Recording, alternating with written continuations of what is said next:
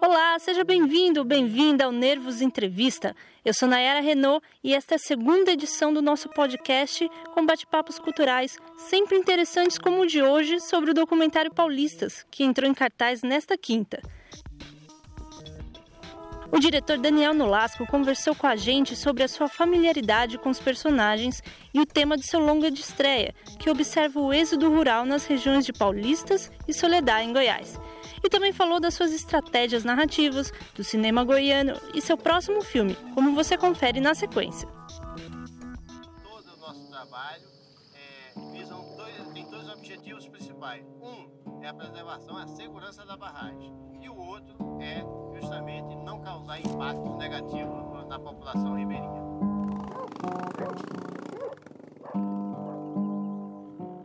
Eu vou começar, acho que uma pergunta que todo mundo deve Uhum. fazer e eu juro que eu tentei pesquisar no Google e tudo mais. Eu queria saber primeiro qual é o seu grau de parentesco com os meninos. Ah, com os meninos. E também junto a isso, como o tema é familiar para você, Uhum. assim, no que ele é pessoal para você. Hum. É, Bom, eu sou. Os meninos são meus primos de segundo grau. E a mãe deles, que é a Maria Cristina, que é a que assiste a televisão e tal, e que ela é minha prima, prima de primeiro grau. E tudo. Então, assim, é uma história bem, bem próxima, né? Porque eu nasci lá nos Paulistas, eu também fui embora, também né? foi uma das pessoas que foram embora da região. E quando eu era novo, eu eu saí de lá tinha dois anos, e quando eu era novo, eu tinha muito esse processo de voltar para poder visitar os parentes, né? Porque ainda tinha muito tio, vô, que morava lá, então todas nas férias escolares voltava. Então esse processo de voltar para poder visitar as pessoas que estão lá, então e o lugar mesmo era uma coisa que eu fiz bastante, assim, que é uma coisa que está muito presente no filme, assim.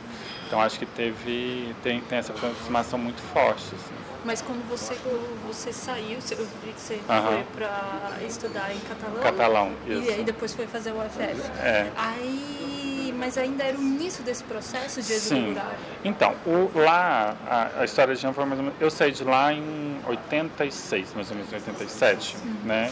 Foi quando começou a questão da chegada da, do agronegócio, né? O agronegócio chegou definitivamente lá no final dos anos 80. E aí o processo foi muito parecido com todas as regiões. Chegava, normalmente era o pessoal do sul, né, que chegou ali, aí eles compravam as terras, desmatavam, porque a, a região era quase toda cerrado ainda, desmatavam, e aí os funcionários, as pessoas que venderam a terra acabaram virando funcionário. E aí o que aconteceu? Chegou também a tecnologia do campo.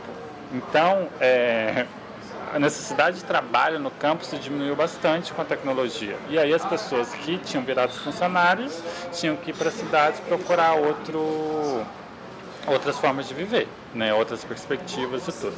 Basicamente todo mundo foi para Catalão. Algumas pessoas foram para Campo Alegre, que é uma outra cidade menorzinha, mas Catalão é uma cidade grande, assim, né? comparativamente com as outras ao redor. Né? E aí o que aconteceu? Isso foi mais ou menos até metade da década de 90 e tudo. E aí deu uma parada. Meio que as pessoas se estabilizaram, então meio que. O que aconteceu? Em 2010, quando eles construíram a barragem, esse movimento da construção da barragem meio que fez de novo uma nova leva indo embora, que aí é que resultou no fato que a população jovem, que já era pouca, a população jovem que já ia para Catalão, por exemplo, para poder fazer faculdade, acabou. Entendeu? Agora lá nos paulistas é, não tem mais nenhum jovem morando. A pessoa mais jovem que está morando lá é a Maria Cristina, que tem 45 anos. Eu vou acabar adiantando a Tá. pergunta, mas para puxar o gancho. É, Você acha que esse, é, esse êxodo, alguns, alguns dos personagens, eles parecem que se integram ali, que talvez na hora que os seus pais forem vieram a falecer vão continuar naquela vida, mas tem outros que parecem que, que não. Você enxerga um futuro ali para aquela região ou não? Olha, para a Soledad, porque são duas, a Soledad e os Paris. A Soledad, eu não sei te dizer especificamente se pode vir mudar alguma coisa, porque a, so, a Soledade, a, a terra é melhor. Assim, a qualidade do solo é melhor, então normalmente as pessoas que vivem ali têm uma qualidade de vida melhor do que as pessoas que vivem no Paulista. Né? Isso- e a região ser dividida por um rio, isso, eu acho isso incrível. Né? Nos paulistas, não. Nos paulistas, eu acho que realmente aquela, é, clima de extinção que de você extinção. tenta colocar. É, que tem ali, eu acho que realmente ali nos especificamente nos paulistas, eu acho que primeiro porque tipo assim, tem muita pouca gente morando hoje, assim, eu acho que só tem três ou quatro famílias, assim, é, fam e todas idosos, né? É, na região do Paulista são todos muito idosos e tudo, então eu acho que ali, assim, ali eu não, realmente não vejo, assim, para mim é tá fadado mesmo acabar. Nesse sentido de você tentar colocar, é, vejo os planos que você coloca, são os planos estáticos, mas em nenhum momento, assim, não é perto da, daquela ideia da mosca na parede. Tem um uhum. rigor, assim, ficcional, uhum. mais a montagem, a trilha, você, num certo ponto, você vilaniza ali na TV ah, e tal. É, tem referência ali no, nos bonés, ou, algumas uhum. coisas também. E aí eu queria saber como que foi para você fazer essa escolha narrativa, assim, uhum. de direção, de tentar mostrar, digamos, apontar só visualmente as causas ali, consequências. Uhum. Então, desde o começo a gente tinha a, a, certeza que a gente não ia trabalhar com nem com talk head e nem com narração off. Era uma coisa que a gente tinha desde o começo do projeto. Durante a pesquisa a gente tinha uma proposta que era a gente vamos fazer é, lançar temas de discussão entre os personagens. Ah, a gente junta dois personagens, ah, vamos propor eles falar sobre um determinado assunto. Durante a pesquisa, a gente viu que isso também não era um, uma saída interessante, né?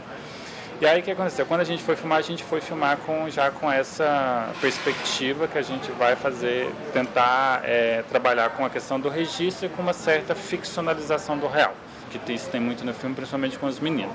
Só que isso gerou um outro problema pra gente. Como é que a gente fala da questão da barragem, sem mostrar a barragem, né? E como é que a gente fala sobre várias outras questões que estão ali presentes, né? A, especificamente a questão da barragem, a gente queria filmar lá né, a, a, a barragem tudo só por causa que a empresa não permitiu. E assim, foi taxativa. Não, não e não, não, não, não, teve conversa. Quando eu falei assim, não, eu estou fazendo um documentário sobre paulistas e sobre o impacto do Rio. Não. não. Sabe, assim, não. E aí, inclusive, na, numa da, da, das conversas que eu tive com a menina que trabalhava lá, foi assim, ela falou para assim, olha, não, super te entendo, você crê, mas a gente não tem garantia nenhuma do que você fazer com essas Sim. imagens. Então você pode fazer qualquer coisa. E aí veio a ideia de trabalhar esse, essas, essas questões que não estariam tão explícitas visualmente nos sons, né? Então a gente trouxe, a gente construiu toda aquela sequência que tem a Cristina vendo a reportagem, depois vamos lá para as casas abandonadas, para as taperas e tem toda essa construção sonora que, né, que a gente remete a esse tensionamento que essas transformações estão causando ali que a gente traz em outros momentos dos filmes, assim. Então meu foi desse jeito que a gente construiu. E aí mais especificamente com relação à fotografia, a gente tinha uma questão também de como a gente filmar o cerrado, né? Porque o cerrado é uma paisagem relativamente pouco filmada, né? E uma, uma paisagem muito pouco vista para outras pessoas que para além de Goiás, né? Por, além do Centro-Oeste, né? E também o campo também é muito pouco filmado lá em Goiás, né? E quando é filmado, é, é, é, filmado quase sob uma perspectiva meio romântica, entendeu? Ah, é, aquilo que era vida, entendeu? Então a gente queria fugir muito disso. E aí a do gente. olhar estrangeiro. É, do olhar estrangeiro. Assim. Aí o que a gente optou na hora de, de fazer a foto, né, principalmente das paisagens, era nunca filmar só a paisagem, a gente sempre ia filmar os personagens e como esses personagens se locomoviam na paisagem. Isso ajudou muito a gente montar os quadros, compor os quadros. Assim. no seu primeiro longa, você vem de uma carreira de curtas uhum. dedicadas à temática LGBT, um Sim. cinema queer e tudo mais. Teve agora o Senhor Raposo, é, Tiradentes e tudo mais. E como foi no seu primeiro longa ir para um registro mais formal e se você acha que você entregou algo dali, embora eu acho que numa cena tem uma tensão ali, mas.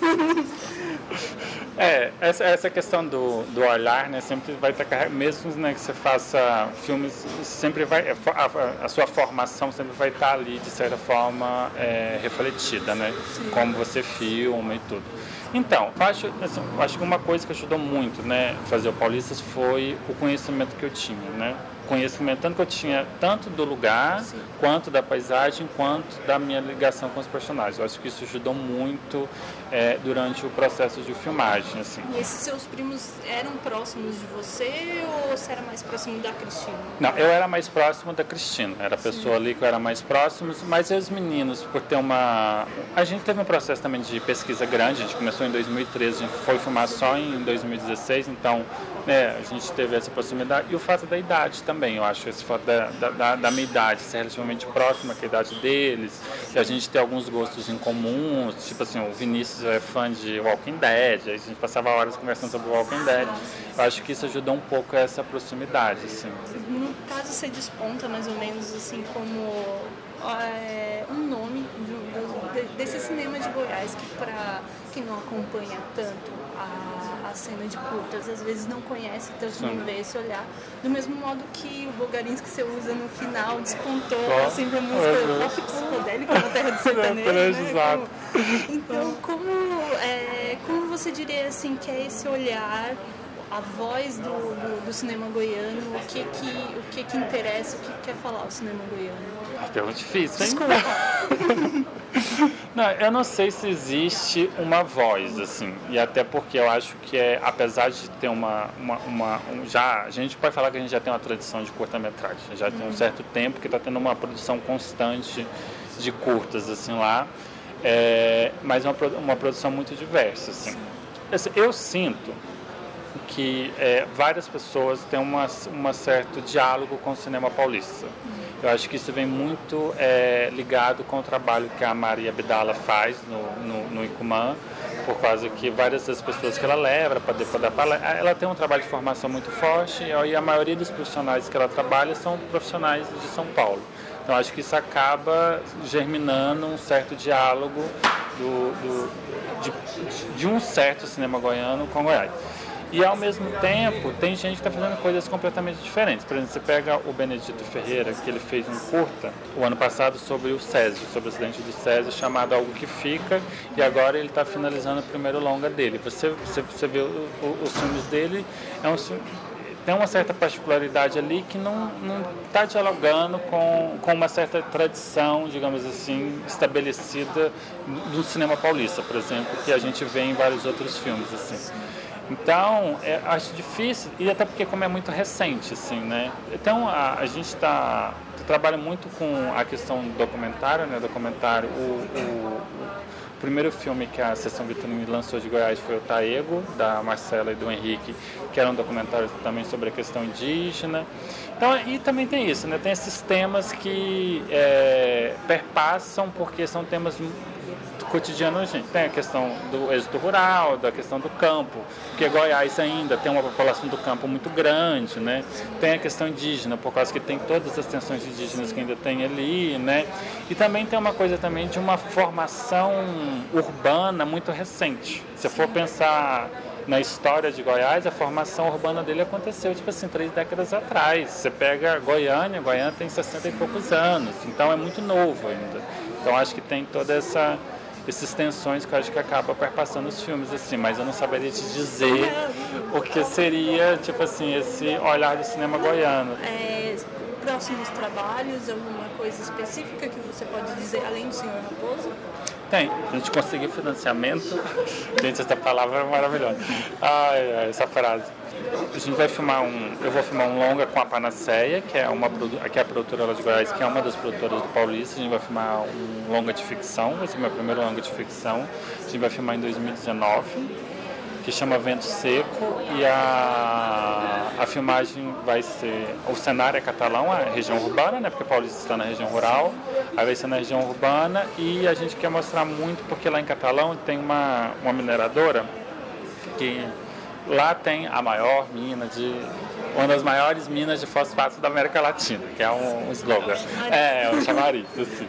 E, e, a empresa é uma empresa já antiga na cidade. Ela era estatal, depois foi privatizada. Então é uma empresa que, de certa forma, ajudou muito na formação da cidade, né, da, da, da região urbana. Então a gente quer mostrar muito, no filme é um filme de ficção, mas a gente quer mostrar muito assim como é que é a, a, a relação desses funcionários da empresa com a cidade, como a cidade se relaciona com a empresa, assim, a gente, é, tudo se mistura. E como isso tudo se mistura, assim, né? Como assim a cidade, a empresa faz parte da rotina, a, a, mineração faz parte da, da rotina da cidade, assim. Aí a gente vai filmar em 2019. Ah, legal. E o Daniel também participou do nosso novo quadro Conexões Nervosas, em que traz ao público uma indicação de alguma obra relacionada ao seu trabalho, que converse de alguma forma com paulistas que era uma referência para a gente, apesar de ser completamente diferente. A a, a, pessoa às vezes me está maluco falar que era referência. Aonde que era referência? Não, mas uma, uma, um que era referente para a gente era o, a trilogia sobre os camponeses do Raymond Depardon, né, que ele fez três filmes, que ele filmou uma mesma região rural na, na França né? E o, eu, nos filmes ele trabalha muito com a questão mesmo de construção de retratos, aí ele passa 10 anos depois ele volta para filmar aquelas mesmas pessoas e entender um pouco como é que aquela região tá e tudo, que é uma coisa que eu acho que tem uma certa que era uma referência muito forte para gente, para mim, né? Durante é, que eu estava fazendo os paulistas e eu acho também que ele também tem essa reflexão sobre a vida do campo e essa transformação que a modernidade traz para a vida do campo, né? Porque essa questão da modernidade no campo é um, é um, é um tema complexo, né? Porque ao mesmo tempo a modernidade traz uma série de benefícios, tipo lá no Paulistas, por exemplo, tinha a questão, né, um exemplo bem prático, né? A questão do, do, do tanque que eles armazenam leite, né? Que agora eles conseguem vender o leite mais caro, eles podem eles não precisam que o leiteiro passe todo dia para poder pegar, pode ser em dias né, diferentes da semana e ao mesmo tempo é essa mesma modernidade que está fazendo com que aquele lugar desapareça porque as pessoas estão indo embora. Então é uma relação muito, muito complexa, né? E aí que eu acho que o, nos filmes do Depardão, principalmente quando você vê os três juntos, você vê mais ou menos também essa como essa modernidade no campo vai alterando a vida das pessoas. Assim. Sim, sim. E teve mostra dele. Né? Ah, teve mostra dele, é, inclusive. Anotou aí, né? E lembrando que o documentário Paulistas está em cartaz em todo o Brasil através da sessão vitrine. Agradecemos a sua audiência nesta edição do Nervos Entrevista e convidamos você para escutar a nossa conversa anterior com a equipe do Pela Janela e todas as que virão. Até a próxima!